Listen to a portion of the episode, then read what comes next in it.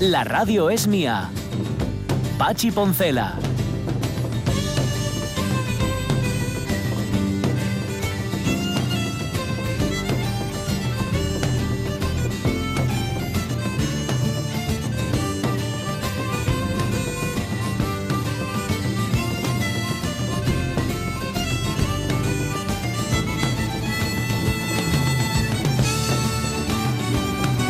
Las 11 y 8 que me pongo a hablar con Miguel Martín y al final pasan estas cosas, que nos pilla el toro. Vete, Miguel Martín, vete de mí. Pero oye, vete de mí, pero vuelve el... Vuelve el... Eh, ay, que me sale el viernes. El viernes estate aquí, ¿eh? Eso de... Será un placer recibirte en los estudios de la radio mía. Mm, sí, José, ya lo, ya lo vi. Ya lo vi. No sé si lo quieres comentar o no, Jorge Alonso, pero... De Alaska. Sí, Alaska que va a presentar... Va a presentar cine de barrio. Cine de barrio. ¿Qué pasó? ¿Qué, qué fue de, de, aquella que era Pepi Lucibón y otras chicas del montón que tenía, que tenía unos gustos muy peculiares en, en, lo que al sexo Sí. se refiere? ¿Qué fue de aquella chica tan, el agüita salada. eh, tan transgresora? Sí, ¿qué fue, ¿qué fue de ella? ¿Eh? No sabemos. Pues, bueno, pues presentar la el, cine de el barrio. tiempo, el tiempo fue, como todos, ¿no? Sí, sí, el, sí. el tiempo y un buen contrato con Radio Televisión Española. Nos hacemos mayores, ¿eh? Ay, Dios mío. Bueno, a mí, oye, si ahora, si alguien nos quiere, yo presento cine de barrio si quieren también. Yo Hombre, sí, sí. encantado, ¿eh? Pero bueno, Alaska presentando cine de barrio es un tiempo que se nos va, yo creo, Sí. ¿no? Para, Sí, para sí, sí. siempre.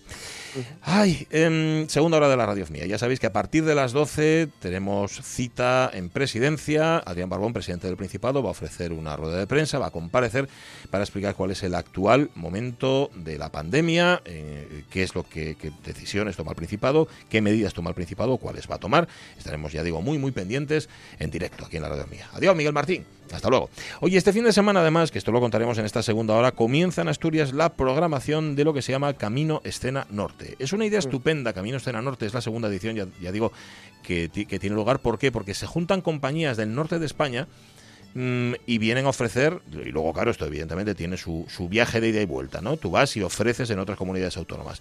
Mm, ofrecen su- sus espectáculos. Vamos a poder verlos, pues fíjate, hoy que es 18 en Grao, en Ribadesella mañana, en Gijón pasado mañana. Funciones gratuitas además, hay que retirar invitación y luego además con el aliciente de que el público puede disfrutar de un encuentro con la compañía una vez que finaliza la función. En este tiempo en el que estamos, en el que la crisis asedia al sector, nos parece que es una idea estupenda esto de juntarse y trabajar, eh, hacer camino, porque así se llama además, Camino Escena Norte, hacer camino de la mano. Eh, Nos parece muy interesante y hablaremos con su coordinador, con Diego Meizoso, dentro de un rato aquí en la Radio Mía. También vamos a hablar de lo que nos habéis contado.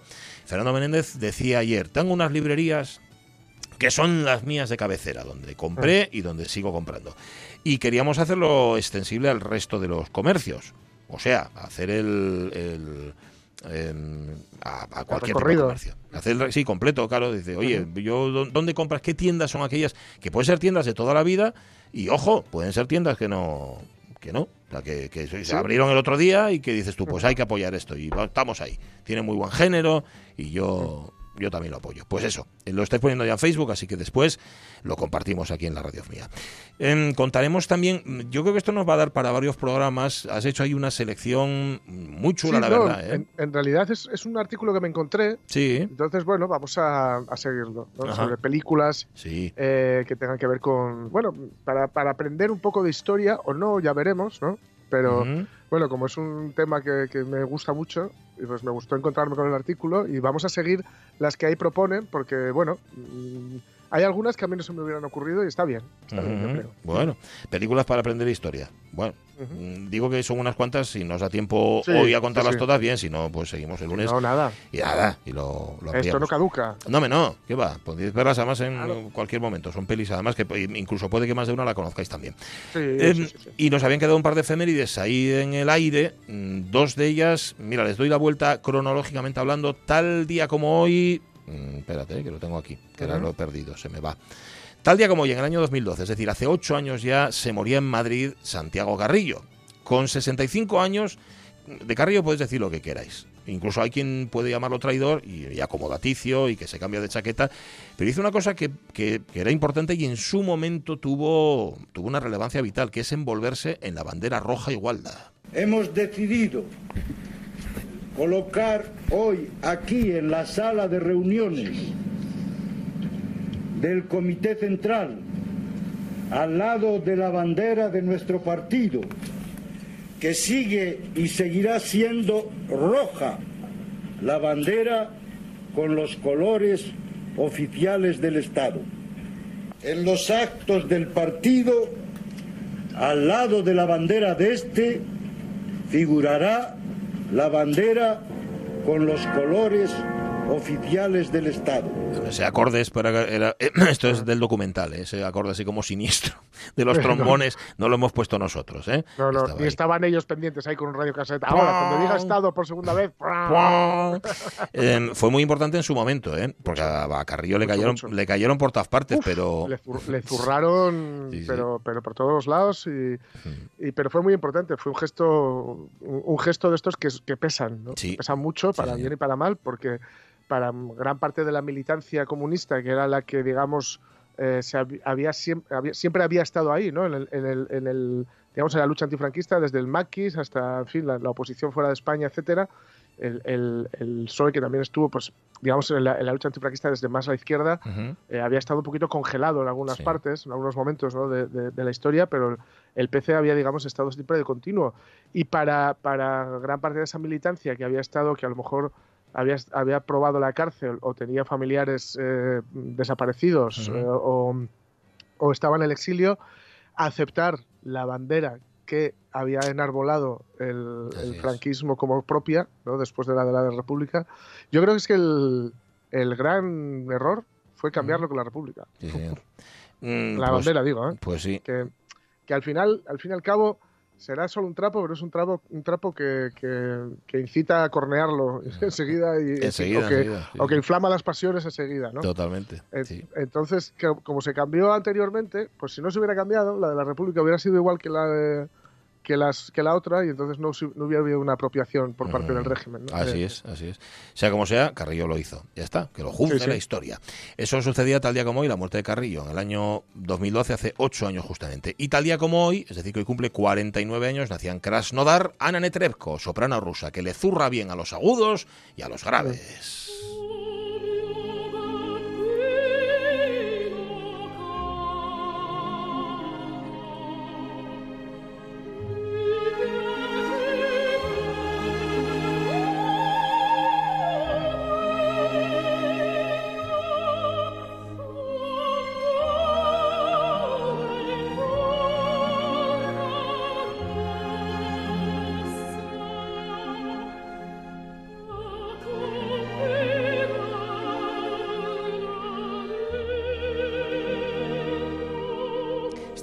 Conocida, el Lomeo Babino Caro de la ópera Janis Kiki, es realmente el canto de una rapacina, de una moza que se quiere casar, pero que por diferencias sociales su padre no se lo permite, bueno, tampoco a él, al novio, se lo permiten.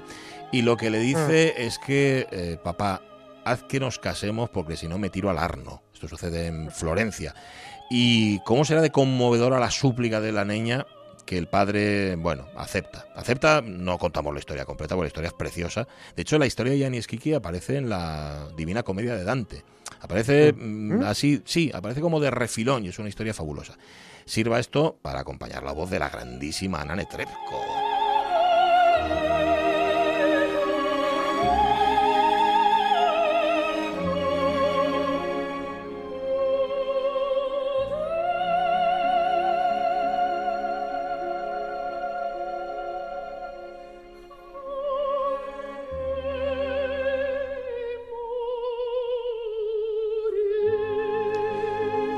哦。van a convencerte. Que por cierto, lentísima, lentísima esta versión. No sé qué opinaría Ana Netrebko si después de la después de cantarla cogía al director por las solapas o algo.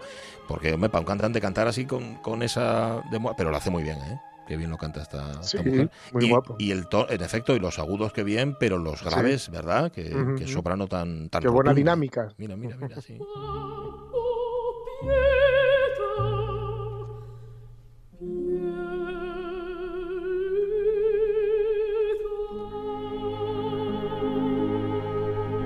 49 años cumple Ana Netrebko, 11 y 17 minutos de la mañana. ¿Y tú? ¿Dónde compras?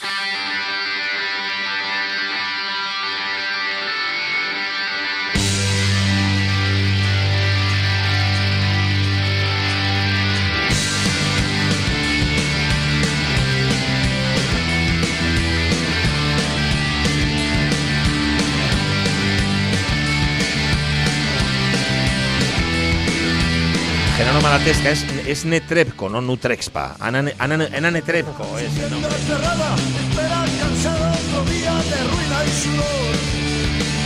Sus sueños son los sueños del mundo, poder ir mirando y retrasando un mañana cada vez peor. Es que el pobre, el pobre Tomás, el tendero, no lo pasa precisamente bien. Tiene precisamente Mm. eso, el, el futuro vacío de sueños. Para que no tenga el, futuro vacío de sueños ni la tienda vacía, vamos a fomentar justamente eso, el comprar en el comercio Claro. de proximidad.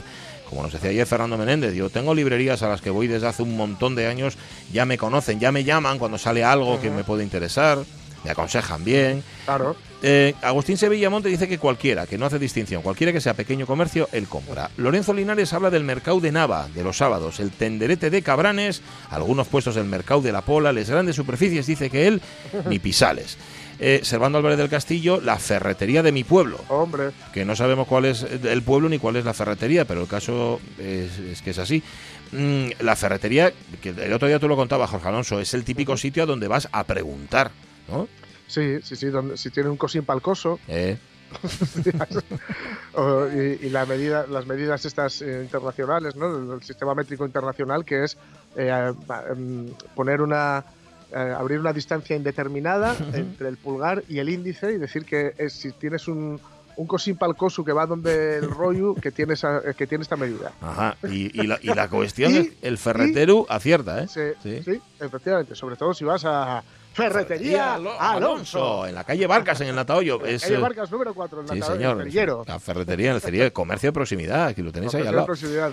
Ahí y ahí, pues como, el- Todo. como Ricardo Darín, pero, sí. pero con mejor humor. Es que hemos puesto, a ver, hemos puesto la foto de Ricardo Darín en la película Un cuento chino, que si no lo habéis visto, está francamente bien la peli, él hace de ferretero, pero de ferretero con un mal café que se, lo- se, le va, se le va pasando. ¿eh? Dice Cristina Tuero, yo compro en las tiendas de mi barrio el pan y el queso o chorizo en la charcutería, la fruta y verduras en la tiendina de mi calle, libros, fotocopias y papelería en el kiosquín de debajo de mi casa. Alguna vez entro en el Alimerca, pero prefiero el pequeño comercio por el trato, la personalización y por ayudar a los pequeños autónomos. Ojo, eh, que aquí no criminalizamos ni las cadenas ni No, las grandes no, superficies. Fomentamos que se compre en lo de aquí, pero no es criminalizamos. que que en, las, en las cadenas donde también trabaja mucha gente, Eh, cierto. pero ahí ya tienen sus anuncios y su, y su poderío. Claro. Y nosotros le damos un poquito de goza al- a quien no lo Sí, tiene. Tienen el escaparate más grande ¿no? que, los, Claro. que los pequeños comercios. Claro, claro. ¿Qué dice Marce Gijón? ¿La tienes? Dice, pues, eh, dice, pues si tengo alguna de esas tiendinas de toda la vida, donde Ujú. siempre, pues sí, tengo a- alguna de estas tiendinas de toda la vida donde siempre compro, aunque cada vez quedan menos, la verdad.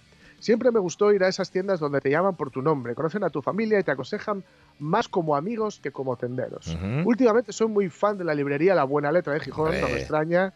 Rafa es un hombre atento y educado que se desvive por ayudarte. Espero tenga mucha suerte. En este caso, Sí. y esto lo añado yo, sería justicia. Eso es, eso es. Y aparte que eh, Rafa tiene una cosa, que si no tiene buena suerte, él se la busca. Sí, sí, sí, sí. Eso, eso es fabuloso. que no va a quedarse sentado al No. fondo de la librería viendo cómo languidece. A ver, hombre, un, un tipo que abrió una librería en plena crisis Sí. mundial. Ya, esto- Ah, esto- es este que lo va pidiendo. Totalmente. Dice Lojan Macastur, lo primero y lo primero, odio eterno a las grandes superficies, ya estamos, igual que al fútbol moderno. Para las cosas de Manduca, somos mucho de mercado y tiendas de proximidad, sobre todo del mercado del sur cuando estamos en Gijón y del Fontán cuando estamos en Oviedo. El pan siempre en la favorita en Oviedo o en Manín en Gijón. Hombre, Manín que es de Cangas del Narcea y que abrieron tienda en Gijón. Sí, señor. Para Ferraya, dice, siempre voy a Martín Vega en Gijón con permiso de la ferretería Alonso que me queda fuera mano. Lo que no hay allí, y que no existe. Los libros de cualquier Nosotros, he librería. de decir ¿sí? que desde Ferretería Alonso muchas veces mandamos a gente, a- o Ajá. mandábamos cuando, cuando yo trabajaba allí, Sí. a Martín Vega. Ah, Sí, bueno, claro, porque además la- los buenos se conocen y se recomiendan. Claro, claro, claro. Cuando nosotros no teníamos algo, mira, esto es más de, esto lo trabaja, eh, nosotros tenemos muy poco de esto, no sé qué, esto lo trabaja más Martín Vega. Y, pues ya ahí- está. porque sí, porque ¿para qué vas a tener mareado a- a- al paisano o a la paisana? ¿Para que luego efectivamente acabe yendo a otro lado más grande? Ya, pues mejor así. Eh, de libros, dice Lojar, Paradiso en Gijón, La Palma, en la calle Cimavilla, en Oviedo. Y por cierto, ayer fui a mercar algún libro y vi uno con un título que me tuve que coger a la mesa donde estaba puesto. El título en cuestión era Mis amigas son unas lagartas y tú una boa. dice, speechless, o como dice un amigo mío, pamear y no echar gota. Mis amigas son unas lagartas y tú una boa. Madre mía. Hay que preguntarle a Rafa. Luego, si, si podemos hablar con él, le preguntamos a ver de qué le suena el libro. ¿Qué cuenta María Sumuñiz? A ver. Pues dice, tengo mi librería de cabecera, Aldebarán, en Oviedo. También compro en la tienda que hay en mi edificio. Además, durante el confinamiento, tuvieron el detalle de traer productos sin gluten cuando Mira. se enteraron de mi intolerancia, ¿veis? Esto es otra las- el toque, el toque personal, la Ujú. cercanía. Y aunque no me guste mucho Lugones, siempre que puedo compro en los comercios de aquí, porque nos conocen y saben nuestros gustos y además te escuchan. Sí, sí. Que tengamos un buen fin de semana y recordadles a vuestros compañeros de informativos que el martes también empieza la educación especial, Sí, no solo mira. infantil y primaria, que parece que nuestros chavales son invisibles. Bueno, pues mira, tomamos nota, tomamos nota y se lo pasamos a los compañeros de servicios informativos. Cierto, cierto, también empieza el, martes. Y llamémoslo además, claro y por su nombre, se llama así, Educación Especial. Ese es el nombre que recibe. Así que añadámoslo. Perfecto. Dice Rubén Cardín, yo lo que más tengo son chigres de cabecera, donde nos encontramos a gusto y arreglo el mundo con mis amigotes. Gorgo Carmelita dice rotundamente, yo soy del pequeño comercio y tengo la suerte de tener tiendas de confianza allá por donde voy, mi panadería, mi frutería, mi kiosco, farmacia. Ahora cerró mi librería, papelería y tendré que investigar cuál puede ser la sustituta. En cada establecimiento nos llamamos por nuestros nombres, incluso en el súper, y eso le da un valor distinto a lo que compras. Y como dije al principio, procuro tener esos rincones allá por donde me mueva. Que es que lo vas buscando. Si, si, si estás acostumbrado a comprar en el pequeño comercio, si cambias de, de barrio, cambias de calle o cambias de ciudad, vas buscando también el pequeño comercio, sin duda. Ramón Pardo, yo como Rubén Cardín soy también de Chigres de Confianza, Monforcelledo, ahora desde la pandemia compro en una tienda que se llama Supermercado Chus. No miro el precio, pero hay un vecino de Santianes que seguramente tengo que cuidar más que al dueño del, del otro, del grande. El queso lo compro en lo de Irene. Irene y un bar tienda de les de toda la vida. El vino lo compro en Álvarez Nava, que hay una vinatería de toda la vida en Infiestu. Los libros en librería Rima. Y la moto siempre al taller de Tonino. Eh, podemos dar vueltas, pero como los comercios de toda la vida, pues nada, al final nada. Más, ¿qué más tenemos? Pepita Pérez García dice, yo soy de tiendinas de barrio y de súper, siempre voy al mismo. Pero al final, por las ofertas, piconté en todos. Dice, jo, ya podía estar el Darín en la ferretería de aquí al lado. Bueno, la ferretería de aquí al lado no, pero en ferretería Alonso está el tu hermano Sí. Nacho, que tampoco está mal, Sí. ¿no? No, hombre, no, no, no tiene tal vez la mirada de, de Darín, pero Claro, la, ¿y la quién la presencia tiene? y la frescura de los Alonso. Hombre, Sí, totalmente. Comercio de confianza, dijo, dice Hugo Almaviva, el chino. Bueno, eh, Monte Pérez López, incondicional del Fontán, muy prestos a la charla con los comerciantes mientras admiro su habilidad para manejar las carnes, el pescado.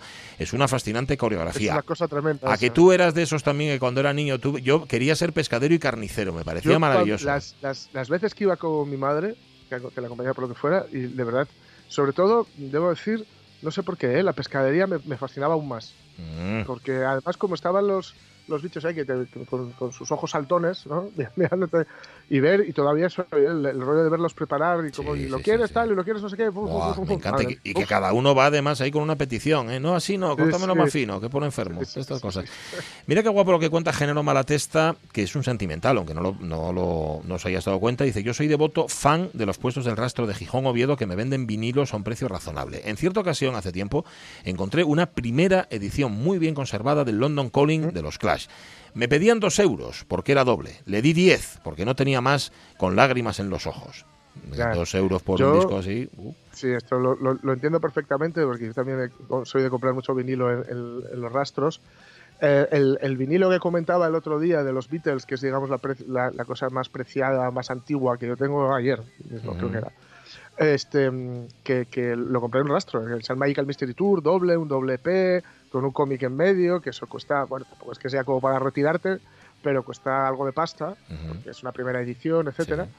Y quien lo estaba vendiendo no sabía lo, lo que Lo tenía. que, está- lo que estaba vendiendo, ¿eh? Sí, Buah. sí, sí. Aún así, tampoco voy a colgar ninguna medalla, ¿eh? Me pidió como. eh, era- eran pesetas, ¿no? Pero que como que era como, pues no sé, 500 pesetas y, y le, le di a lo mejor el doble, tampoco más. Digo, no, no, toma, porque esto es. Pero, pero bueno, es una cosa que cuesta, costará sus 200 euros ahora. Una cosa Guau. tampoco. Sí, sí. Bueno. Sí, da- de- Se- se depende también. ¿eh? pero bueno, esto, Ya, ya. esto va muy, muy tal. Pero sí, sí, esto de- es muy habitual, ¿eh? encontrarte con gente del rastro que no sabe que lo no que, sabe muy bien lo que tiene, está vendiendo. porque muchas veces son comprados al peso. Ya. Eso, eso es verdad. ¿Cuántas discotecas eh, han ido a parar al Sí, rastro y a los puestos rastro? Y librerías también. Puf. Yo- no, porque tengo sí. dicho que me, que me incineren con ellos. Ajá, o sea que tú no lo das. Muy bien, hombre. Yo compro por todo infiesto, dice Blanca Pérez Soto, donde todos los conocemos y somos vecinos y das de ganar un poco a cada uno. Em, Rodríguez Rego dice, en la que confiaba cerró, tenían de todo y si no lo tenían, no existía. Luego entra aquí en una conversación con Lojar que yo perdíme a la mitad. Sonia Estrada Copín suelo comprar todo en el pueblo, menos la ropa. El ser XXL, eh, claro, no hay producto, pero nada, ¿eh? solo calcetines. Si funciona el comercio, el pueblo no se muere. Sí, señor, correcto.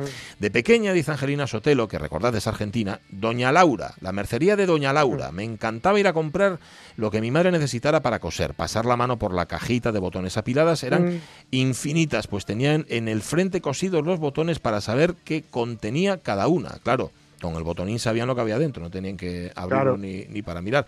Oye, dice Lojar Macastur, eh, suscribimos, ¿eh? Esto lo digo completamente en serio. 100%. Si ya quisieran las otras radios, dice tener un espacio como gravedad cero. Un lujo escuchar a Briones y a Martín. Estamos completamente de acuerdo contigo. Sí, señor. Y una más que nos acaba de dejar Noelia Pastor Ratón, dice, justo esta semana han abierto una tiendina en Gijón. Os invito a que paséis a verla. Bacalao, aceite, legumbres a granel. Hay que ayudar a los nuestros y en estos tiempos más. Y se llama la tienda que está en la calle María Josefa, Tía Pepita. Pues nada, le hacemos aquí la cuña regalada a Tía Pepita. Vaya Gijón, venga. Paga letras impuestos a Hacienda. No más, ya no hay sitio en ninguna parte. No más, el otoño será largo y caliente.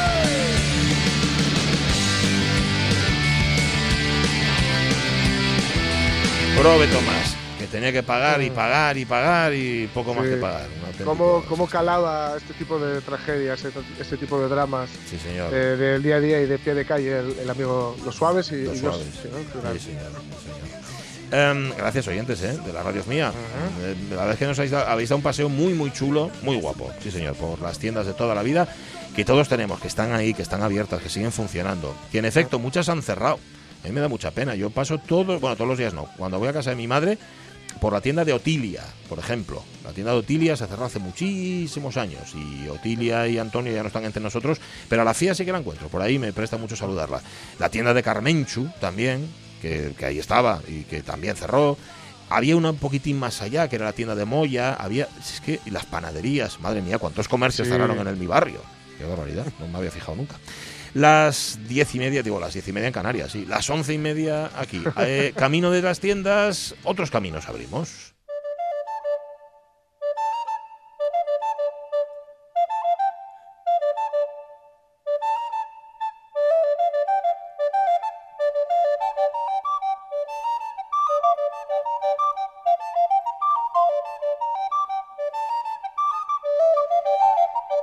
Un camino que no siempre es fácil, pero que es mucho mejor andar de la mano. Se pone en marcha la segunda edición de Camino Escena Norte, ruta de artes escénicas que llega a ocho localidades asturianas. Empieza hoy y se prolonga hasta el próximo día 10 de octubre. El coordinador de Camino Escena Norte es Diego Mizoso. Diego, ¿qué tal? Muy buenos días.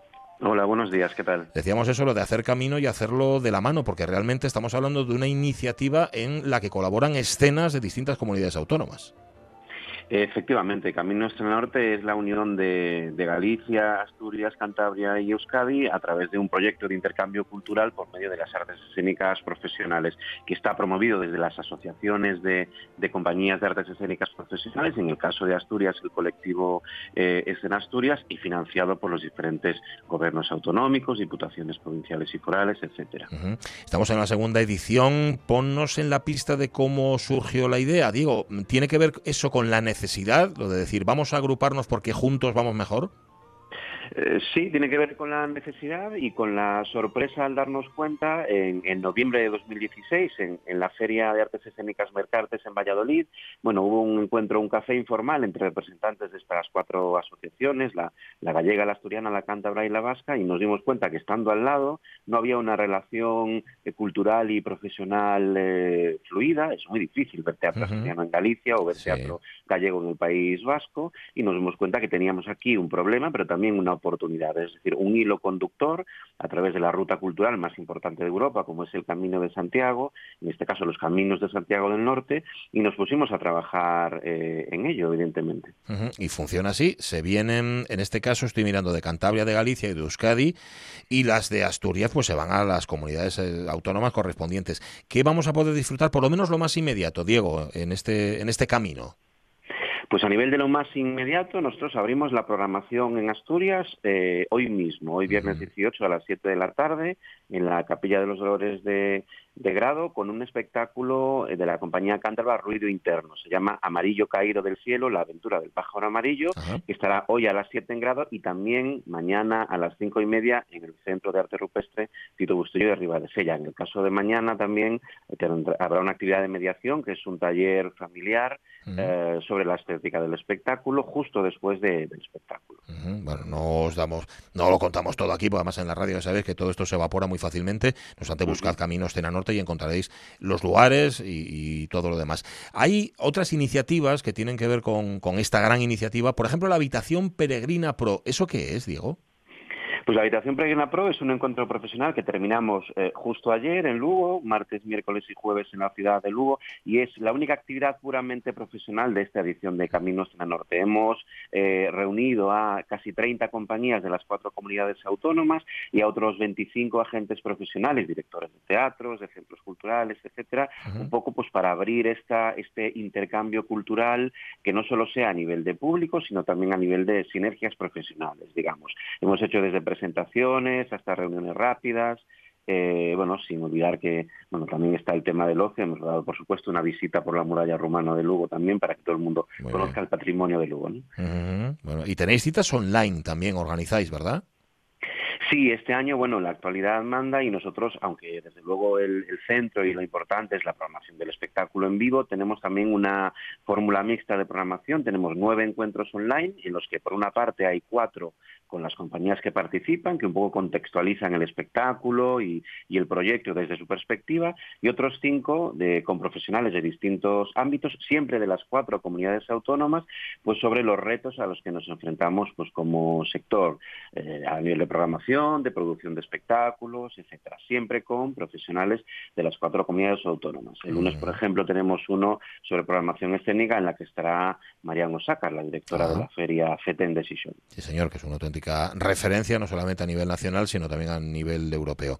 Diego, tú, que conoces este mundo desde dentro, nosotros hablamos muchas veces sobre la situación en la que están las artes escénicas, todavía agravada, ¿eh? mucho más con, toda la pandemia y con toda esta situación en la que estamos. Haznos, un mapa, es tan terrible, es, tan, es tan Pedro Piqueras, tan telediario de Pedro Piqueras como, como lo pintamos desde fuera.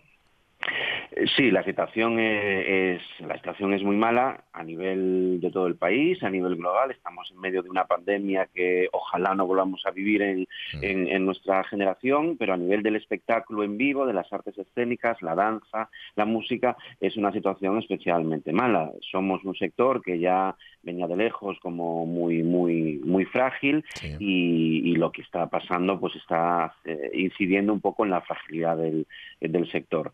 Eh, entonces sí, la situación es mala, aunque desde luego desde Caminos al Norte y desde las asociaciones de productoras estamos luchando para desenvolver estos proyectos y trabajar dentro de la normalidad y siempre decimos lo mismo, no se ha detectado ni un solo brote de COVID en ningún espectáculo eh, cultural, porque los protocolos que seguimos son absolutamente exquisitos y como sector somos un ejemplo de rigor. Esto es así. Pues sí, desde luego que sí, esto hay que, hay que recordarlo, que parece ser que, digo, de vez en cuando se les olvida.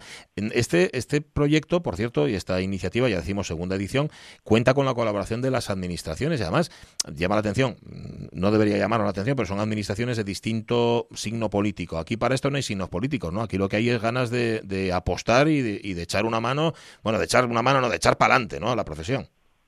Sí, totalmente. Eh, nosotros siempre recordamos que quienes promovemos somos las asociaciones de compañías, pero evidentemente el proyecto eh, lo ve el público porque hay eh, una financiación pública a través de los distintos gobiernos que, como dices tú, son de distintos signos políticos, que no solo se han juntado, esto es una, un sistema de colaboración interinstitucional con 40 administraciones públicas desde el Ministerio hasta 30 ayuntamientos de distintos signos políticos y que no solo nos financian y nos apoyan, sino que acompañan el proyecto proyecto y han entendido que Caminos en Norte no es un proyecto para hacer un año, sino que está aquí para quedarse. Desde luego nuestro objetivo inmediato es el año 21, año Jacobeo, etcétera, pero este proyecto debe continuar porque es muy grande, ¿no? Y no vale la pena hacerlo solamente para un año.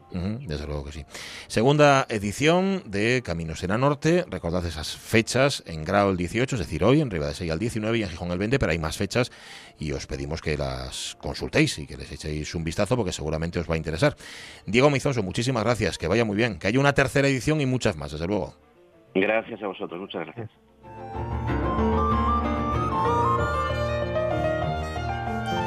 Colaboración entre compañías, entre asociaciones de compañías y también la aportación necesaria de las administraciones que, que tienen que estar ahí. Hay una petición en change.org para ponerle el nombre de un teatro a José Antonio Lobato. Somos unos cuantos los que ya hemos dicho que vale que está bien, que, pero que, que también que recuperen el circuito de artes escénicas Asturias, que lo recuperen en condiciones, porque seguramente sería el mejor homenaje a José Antonio Lobato. ¿no? Que la pandemia, en efecto, que ha perjudicado mucho y sigue perjudicando mucho a las artes escénicas, pero es que esto, lo decía ahora Diego Mizoso, es que esto ya viene de atrás. Esto no es nuevo, ni muchísimo menos.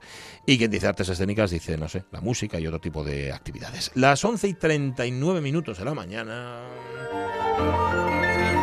Vamos a meternos en el cine dentro de un rato. Nos va a contar Jorge Alonso esas pelis que hacen historia. Hacen historia en el sentido mm, auténtico del término. Es decir, se basan en la historia y nos ayudan a contar la historia. Bueno, a gente, a gentuza como tú, que, utilizáis la, el cine como, como arma, como herramienta pedagógica, evidentemente, ¿no? Sí, sí, sí, claro. Este, este tipo películas que, que, son o de género o que son películas, es decir, del género histórico, que se conoce como género histórico, por ejemplo, Gladiador, Gladiator, Gladiator. Esa. O eh, películas que han sido rodadas, que, que, son contemporáneas de su tiempo. Es decir, por ejemplo, eh, qué sé yo, El tercer hombre, ¿no? para hablar mm, de, de, la Guerra Fría, para hablar del espionaje, etcétera, que son películas que en ese momento no eran históricas, pero que ahora sí que hablan de un momento histórico que, que ya fue. ¿no? Entonces, claro, son, son una herramienta estupenda, tanto por lo que callan como por lo que otorgan, ah, por, lo que cuentan como por lo que no cuentan y, por cómo lo cuentan. Eso, y va a ser muy interesante para los oyentes ver cuáles son, digamos, más fieles mm, a la historia y quienes, bueno, se van un poco ahí por los cerros de Úbeda, que de todo hay. Vale. Oye, precisamente, fíjate, vamos a contar noticias. La primera tiene que ver con una peli. Dale, pues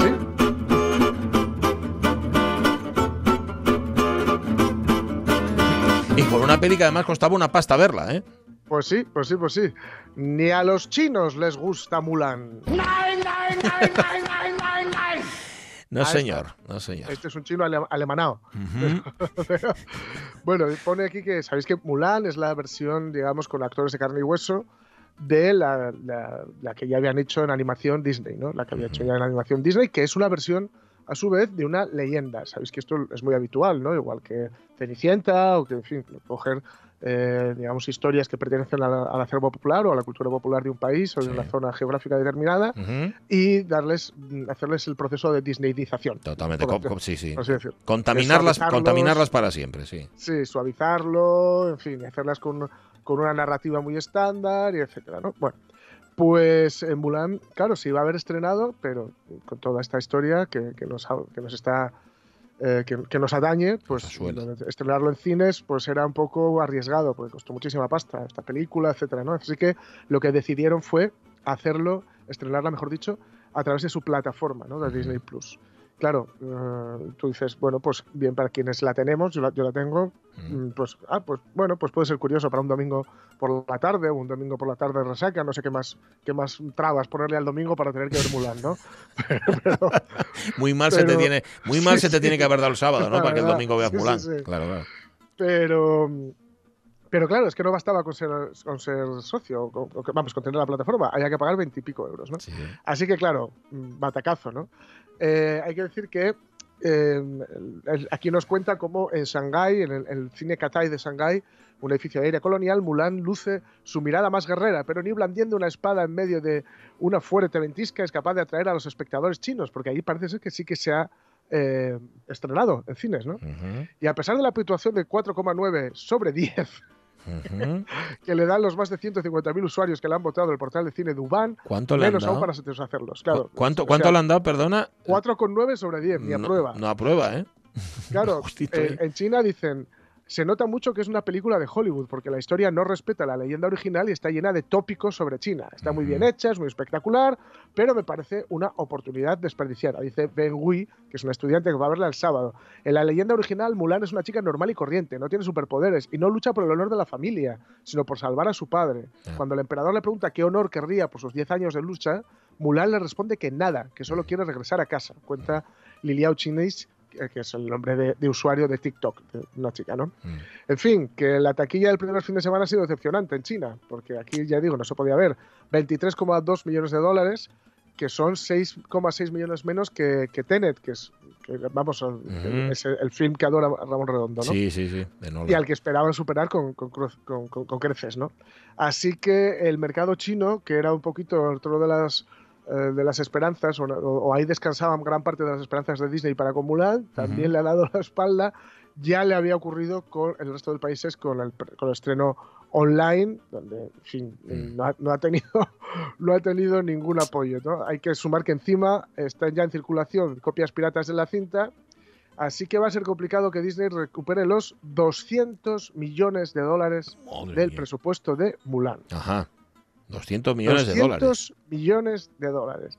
Cuentan aquí, por cierto, que también eh, intentaron, eh, a la hora de, de- de pe- pensando en el mercado chino, contentar todas las sensibilidades, ¿no? Mm, ya. Y que dicen que eso, teniendo en cuenta que hay 1.400, o sea, que son muchos, pues es, es complicado, ¿no? En fin, yo, en- sobre todo en lo que tiene que ver con lo de cobrar veintipico pavos por, por estrenarla online en una plataforma que ya estás pagando mensualmente, Eso encima. déjeme decir que celebro que ciertos experimentos no funcionen. Repito algo que ya he dicho antes. Sencillamente la democracia no funciona. Bueno, No este experimento No, en concreto, eh, este, este concreto. sí funciona o espero que, y espero que funcione aún mejor, pero sí, este de, de te cobro mm, tal X dinero al mes y luego, Y luego encima- te cobro por un estreno, No, no, señor. Y, y te un cobro es- por un estreno más de lo que te cuesta ir a verlo al cine y, que te entierren con palomitas. sí, y un estreno además que no le gusta ni a los chinos. O sea, la Nada. historia viene de ahí no le gusta ni a ellos. Pues, Y a la pues- familia de Mulan, Pues fíjate tú. Bueno, dice, por cierto, Lockhart- Mulan Rush. Mulan Rouge, sí, señor, dice, dice que va a ser lo próximo, Mulan Rouge. Ay, Lockhart, por el amor de Dios, es que pareces oyente de la radio mía. No sigas por ahí, hombre. Em, bien, Rosy, Rosy Iglesias, nuestra observadora, ¿eh? desde, desde Infiesto, pues ya se fue para allá, estaba en Gijón. Ayer nos habló de la pantera, sí. Anda suelta una. ¡Fiera! Repítalo, repítalo. ¡Fiera! Ahí está. por dentro color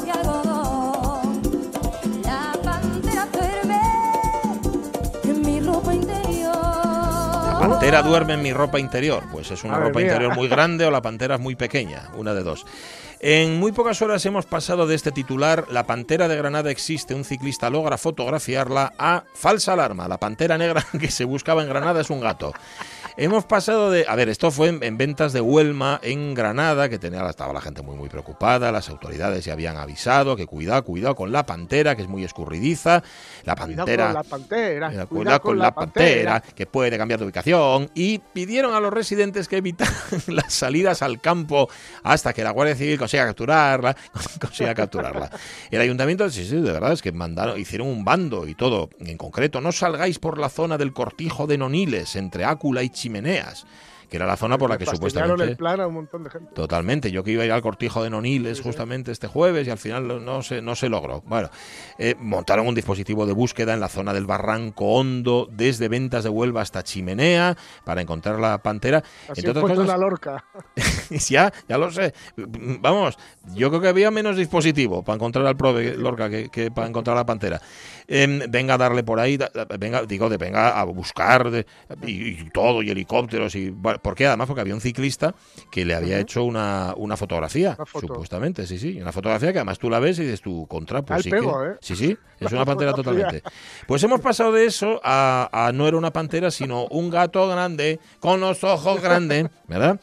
Sí. Em, el fotógrafo Alfonso Azaustre localizó a las 11 de la mañana de ayer el misterioso felino que había sido confundido con una pantera. Esto lo cuenta el diario Ideal de Granada. Desde un teleobjetivo de 400 milímetros, o con un, un teleobjetivo de 400 milímetros, el fotógrafo pudo fotografiar a 50 metros al animal y consiguió varias tomas. El Seprona revisó las imágenes y no, no es una pantera ni cosa que se le parezca, sino que es un gato. La verdad, explica el fotógrafo Alfonso, en descargo del vecino que dio la voz de alarma, la verdad es que de lejos se ve más grande. El rabo es largo. Luego cuando te acercas ya no hay duda de que no es una pantera, pero de lejos... Cuando te lame la manina. Sí, cuando ya te das cuenta. Bueno, depende de cómo salga también el gato. ¿Sabes? Que igual. Ya, ya, ya. hay- tú, tú lo sabes, hay gatos fieros como cual panteras. Eso es. Gato común, por lo tanto, como el que cualquier persona puede tener en casa, no tiene ni la cabeza ni el cuerpo del gato salvaje. Es que no hay ninguna duda, esa foto es de un gato doméstico. Y nosotros creyendo que andaba suelta una. ¡Fiera! ¡Fiera!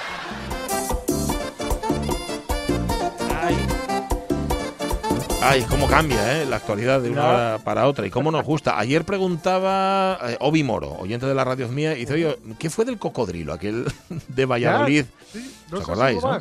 Ya, Yo creo que lo comió la pantera. Comió la pantera. Igual, igual están ahí juntos. Sí, puede ser, puede ser. O igual eran esos, de estos que dices tú que son tan fieros, estos que son como de, de peluche, de Gesman, Sí, o de, ¿eh? o de Toys R Us, o de una cosa de estas. De No la hay, no hay tal pantera, chavalería, no hay tal pantera. Ahora bien, ahora que alguien explique lo de Sigatu, ¿eh? Sí, Alguien tendrá que sí, explicar. de ese gatón, ¿eh? Porque sí que Sí, lo que sí que dice que es, que es que es grande. Gato mutante. Sí, sí, sí. ¿eh? An- Ante o no ante. Bueno, películas con historia, películas que cuentan la historia. Hay una lista ahí más que interesante. ¿verdad? Sí, sí, yo me tropecé con este artículo que decía ocho películas para aprender historia. Digo, "Ué", me saltaron ahí todas las alarmas. A ver, a ver. Bien. Y bueno, pues habla efectivamente como la historia entendida como una serie de eventos clave se presta a ser plasmada al cine. Claro, otra cosa es cuando vemos la historia como lo que realmente es, ¿no? que es una serie de procesos históricos. Pero bueno, siempre hay una serie de hitos en el camino que nos pueden valer para explicar precisamente ese proceso histórico. Y son esos hitos son los que suelen protagonizar algunas películas, ¿no? Así que aquí lo que hacen es mm, recomendar algunas pelis que digan, dicen, nos ayudan a explorar, me gusta el término, distintas eras, es decir, no a explicar del todo, pero sí explorar, a que nos pique un poco más la curiosidad seguramente, ¿no? Así que algunas seguramente nos gusten más que otras, pero vamos a echarles un vistazo a algunas de ellas por si este fin de semana no tenemos, no tenemos plan. Dale Ajá. a Old.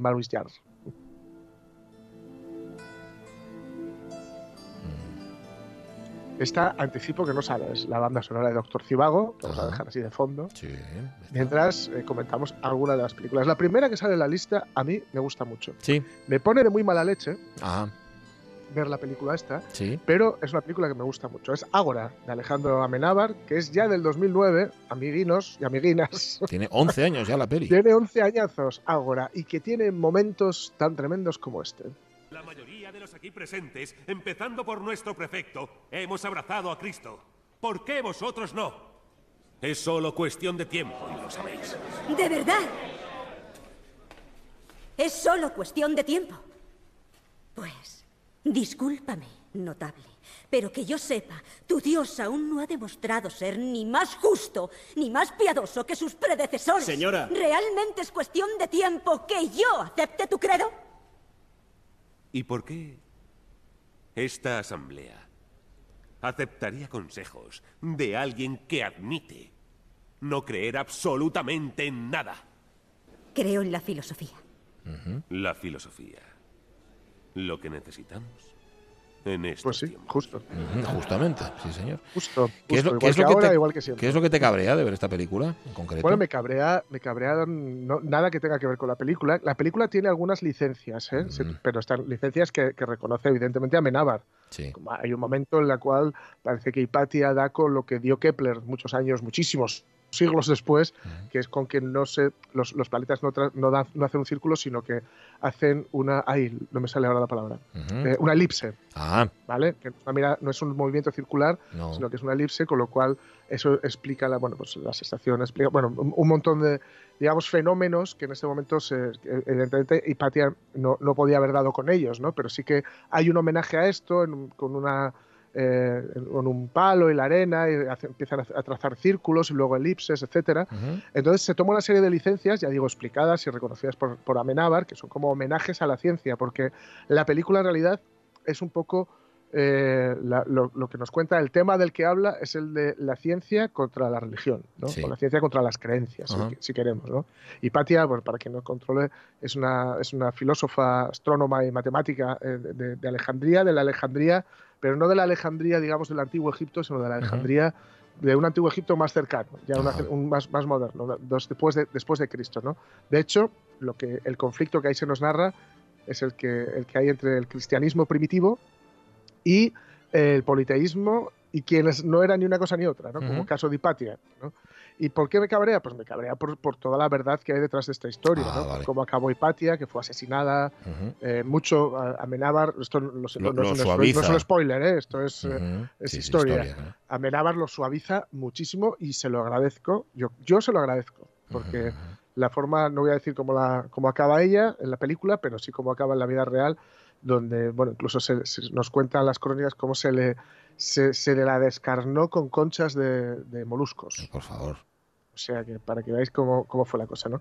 Y es cierto que es un poco maniquea, porque pone un poquito, eh, digamos, a los. No, todo, no, todos, no todos los creyentes politeístas los pone muy buenos, pero sí que a los filósofos, como demasiado, a lo mejor, eh, carentes de pasiones, sean malas o buenas, y como muy, como muy puros, ¿no? En busca de la verdad, y, todo, y no, estas polaridades no existen en la vida real, y a los, y a los creyentes, a todos, los pone como, como digamos, eh, bueno, unos, unos fanáticos, ¿no? Lo cierto es que lo que lo que es una película es un canto al debate, ¿no? Mm. es una defensa del debate, que es algo que nos suele faltar. Eh, otra película que recomienda aquí, que es mm, un poco desconocida, es la de Harriet. Se llama Harriet en busca de la libertad, que es una película de Chris Lemos del 2019, es el año pasado, eh, donde, bueno, habla de Harry Truman, que era una, una mujer que, por cierto, saldrá en. Dice que luego acabará estando los billetes de 20 dólares, ¿no? Que es una figura histórica de mucha importancia en los Estados Unidos, pero que se ignora mucho. ¿no? Harriet escapó de la esclavitud y rescató a unos 70 esclavos con la ayuda de una red de activistas. ¿no? Y luego, durante la Guerra de Secesión, sirvió como soldado de reconocimiento y espía en el ejército. Eh, fue la primera mujer en dirigir una expedición militar, casi nada, un asalto que liberaría a 700 esclavos, y tras la guerra, evidentemente, pasó a ser una prominente activista a favor del sufragio femenino. Porque imaginaos hacer todo esto y que luego no te dejen votar. Lo que, la- lo que pasa es que la peli es bastante flojilla, hay que decir, ¿eh? porque eh, dedica muchos, mucho a los orígenes del personaje, a las primeras incursiones. Ya. eh, o sea, para construir así una historia pues muy de Hollywood también, ¿no? Que esto lo hemos visto muchas veces. eh, digamos que la- el arco narrativo pues no tiene tampoco mucha, mucho interés y se quedan muchas cosas en el tintero. Pero para, ya digo, picar un poco la curiosidad Bueno. sobre quién era esta, esta mujer, mm, funciona. Mm, Estoy viendo Otra aquí, estoy viendo aquí, perdona, que tiene un Sí. aliciente añadido que sale Clark Peters. O sea, que sí, es Lester Freeman, el de The. Wire. Sí, eh, eso Eh, es, eso es, Eso, Wire, bueno, sí, que solo sea por eso, va. ¿eh? Efectivamente. Y, y luego, digamos que en el otro lado de, esta historia, de esta historia que tiene que ver con la, con la guerra de secesión y con el, bueno, toda la, la abolición ¿no? de la esclavitud, etcétera, está Lincoln, de Steven Spielberg, que es una película que eh, mm, yo creo que decepcionó un poco, bueno, no sé, es una película muy lenta, Lincoln, y es una película que yo no sé si interesa, logró interesar o enganchar más allá de Estados Unidos. Pero tiene momentos, yo creo, que son especialmente jugosos, como este. De modo que si esas leyes son las que determinan que los negros pueden ser vendidos como esclavos, propiedad, el gobierno federal no puede intervenir. Al menos por ahora. De ahí que los negros de esos estados sean esclavos, ergo propiedades, ergo mis poderes de guerra me permiten confiscarlos como tales y por eso los confisco. Pero si respeto esas leyes, ¿cómo puedo liberarlos legalmente con mi proclamación tal como he hecho? Hace ya dos años de mi proclamación de emancipación de esas personas. Decía, así en adelante y para siempre libres. ¿Y si el tribunal dicta que yo carecía de autoridad porque puede decidirlo? Supongan que no hay ley que prohíba la esclavitud, que la guerra ha acabado y que ya no puedo utilizar mis poderes de guerra para obviar las decisiones de los tribunales, tal como a veces he creído que debía hacer. ¿Podrían obligar a la gente a la que liberé a volver a la esclavitud? Por eso quiero aprobar la decimotercera enmienda en la Cámara, que los estados ratifiquen su aprobación y zanjar todo el asunto de la esclavitud para siempre, y sí, lo antes que pueda, ahora, antes de que acabe el mes. Y me gustaría que ustedes me apoyaran como mi gabinete siempre suele hacer. Ahí vemos todas las cuitas que tenía el amigo. Seguramente es, es, es Daniel de Luis quien interpreta a, Clin- Sí. a- uy, a Clinton. A, A Lin- Lincoln. a Lincoln, aunque parece, claro, como es el mismo doblador o el mismo Sí, doblaje, sí, parece a Tom Cruise, pero no, no es Claro, la, la decimotercera enmienda es la que abolió oficialmente y que sigue prohibiendo la esclavitud en Estados Unidos, ¿vale? Eh, por cierto, excepto en los condenados a un por un delito, porque si no, no se podría hacer, no podrían hacer trabajos forzados. Y aquí un poco es lo que nos narra, ¿no? Y la verdad es que eh, es de, de mano consigue el, el retrato más fidedigno de, de- del presidente, ¿no? De, de- de- de Lincoln, Sí. que hasta ese momento pues lo habíamos visto con Henry Fonda, se me ocurre, ¿no? Por ejemplo, en unas, unas, unas historias que lo ponían casi como un santo laico, ¿no? Y, que, y con unas actuaciones, pues como dice el artículo, hipermasculinas y pueriles en su prepotencia, ¿no? Parecía que... Y era también una historia, lo que nos querían contar mucho era lo del sueño americano, ¿no? Como Sí. alguien de, de orígenes humildes conseguía ser presidente de Estados Unidos. Aquí se nos muestra mucho lo que fue esta guerra, la guerra de secesión entre bastidores, se nos muestra mucho cómo fue la diplomacia, se nos muestra el racismo eh, descarnado de aquella sociedad, que no ha mejorado gran cosa por lo que vemos en, en Estados Unidos, eh, donde vemos, a, por ejemplo, a- a- al presidente que tiene que soportar o que tiene que escuchar a miembros del, del Congreso que le dicen odio a los negros y siempre los odiaré. Ujú. Cosas así. Terrible. Son dos horas y media, Sí. hay muy, muy poca acción, porque yo creo que había gente que se esperaba un poquito más de balas. Ajá. Y hay muy poca acción y mucho diálogo. Es una especie de. Yo lo siento porque esté eh, ahora mismo absorbido por ella, ¿no? Pero de ala, de ala oeste de la Casa Blanca, pero de, la, de la época, ¿no? Sí. Pero yo creo que aquí vemos, por ejemplo, en la parte en la que, que hemos escuchado antes, cómo eh, Abraham Lincoln lo que quiere es hacer, de alguna forma, conseguir legal, hacer seguir unos cauces legales Sí. para que las decisiones que se tomen en ese gobierno y en ese momento excepcional pasen a no ser excepcionales, es decir, pasen a, a formar parte de la cotidianidad. Y, y esto es que si no consigue que el Congreso ratifique esa enmienda, Sí. eh, a, a lo mejor se puede volver atrás. ¿no? Entonces, en ese sentido, yo creo que está bien. mm, Quien, la- quien le apetezca verla, va a haber una tremenda actuación de, del amigo Daniel Day-Lewis y podrá ver, aparte de un trocito de historia de Norteamérica, que siempre puede ser interesante, pues cómo, cómo surfear en esta, en esta mar de leyes y de, y de filosofía y de ética, etcétera, que yo creo que es bastante logrado, pero lento, muy lento. Pues eh, tienes que saberlo y tiene que gustarte también ese ritmo. Mm, Contamos más la semana que viene. El lunes volvemos con estas pelis Vale. que hacen historia. Ahora vamos a las noticias, vamos a la actualidad, a esa rueda de prensa del presidente del Principado, Adrián Barbón, con la última hora de la pandemia. Nos encontramos mm, tal vez después, tal vez el lunes. Atentos a la información.